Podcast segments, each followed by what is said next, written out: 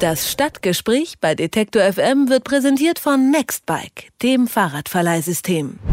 Jeden Dienstag sprechen wir über das Geschehen in einer deutschen Stadt. Diesmal schauen wir in den Ruhrpott. Nach mehr als 50 Jahren stellt in Bochum der Automobilhersteller Opel seinen Betrieb ein. 2014 ist dann Schluss. Die Beschäftigten hatten im März den vorgeschlagenen Tarifvertrag abgelehnt. Insgesamt sind 3700 Menschen von der Schließung der Bochumer Opelwerke betroffen. Was das Aus des Automobilherstellers für die Region bedeutet, darüber spreche ich mit Stefan Laurin. Er ist verantwortlicher Redakteur von Ruhrbarone, einem Blog des Ruhrgebietes. Service. Einen schönen guten Tag, Herr Laurin. Guten Tag. Ja, Herr Laurin, für die Stadt Bochum spielt Opel ja schon seit mehr als 50 Jahren eine wichtige Rolle. Was bedeutet das Aus der Adam Opel AG für die Region? Ja, es ist ähm, ungefähr die Hälfte der Beschäftigten sind Bochumer, der Rest verteilt sich auf Dortmund und die umliegenden Städte. Das ist schon ein Schlag. Das sind weit über 3000 gut bezahlte Industriearbeitsplätze und davon gibt es im Ruhrgebiet nicht mehr allzu viele. Der Industrieanteil im Ruhrgebiet ist deutlich geringer als zum Beispiel im Umland. Also da ist nicht mehr viel an Industrie und das sind natürlich gute Jobs und auch gut bezahlte Jobs in der Regel gewesen. Die Mitarbeiter in Bochum hatten den Sanierungsplan der Unternehmensleitung von Opel ja abgelehnt. Warum? Sie haben Opel nicht getraut. Dafür gab es gute Gründe, Opel nicht zu trauen. Man hört von Leuten, die den Vertrag gesehen haben, es soll das Papier nicht wert gewesen sein, auf dem er stand. Letztendlich war das für Opel jetzt eine gute Gelegenheit, die Sache auch durchzuziehen. Das wäre sonst schwieriger gewesen. Alleine, glaube ich, fürs Verkaufen in der Öffentlichkeit. So hat halt eben Opel die Gelegenheit genutzt, die sich durch das Votum ergeben hat. Bei einem anderen Ausgang des Votums, glaube ich, wäre es nicht so schnell gegangen. Also Aber vielleicht hätten sie dann noch ein oder wirklich noch ein Jahr länger gehabt oder vielleicht auch wirklich alle zwei.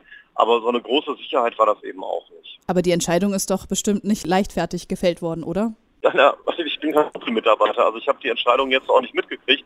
Es ist halt ein tiefes Misstrauen nach allem, was man hört zwischen der Belegschaft und General Motors und dieses Abstimmungsergebnis war wohl vor allem ein Zeichen dieses tief sitzenden Misstrauens, das halt über Jahre auch gewachsen ist. Opel hat ja drei Werke und ein Zentrallager in Bochum. In Hochzeiten arbeiteten rund 20.000 Menschen in dem Betrieb. Können Sie nochmal zusammenfassen, wie wichtig ist Opel wirtschaftlich in der Region gewesen?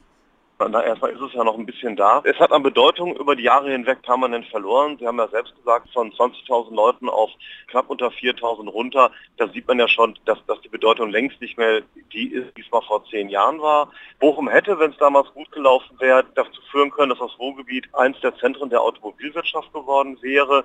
Ford wollte sich in 60er Jahren auch im Ruhrgebiet ansiedeln, hat keine Grundstücke bekommen. Das ist nie passiert. Bochum hat auch nie ein Entwicklungszentrum gehabt von Opel, war also immer nur reiner Produktionsstandort. Standort. Das ist natürlich, was die Industriearbeitsplätze betrifft, schlimm, aber es hat jetzt eben auch strukturell, glaube ich, nicht, dass es so die unendlichen Auswirkungen haben wird mehr. Es ist halt ein weiterer Schlag, den das Ruhrgebiet hat, aber die Lichter werden jetzt auch nicht ausgehen. Trotzdem ist ja, wenn das Opel-Werk wirklich dann erstmal schließt, verliert Bochum, die Stadt, ja auch so ein bisschen Wahrzeichen.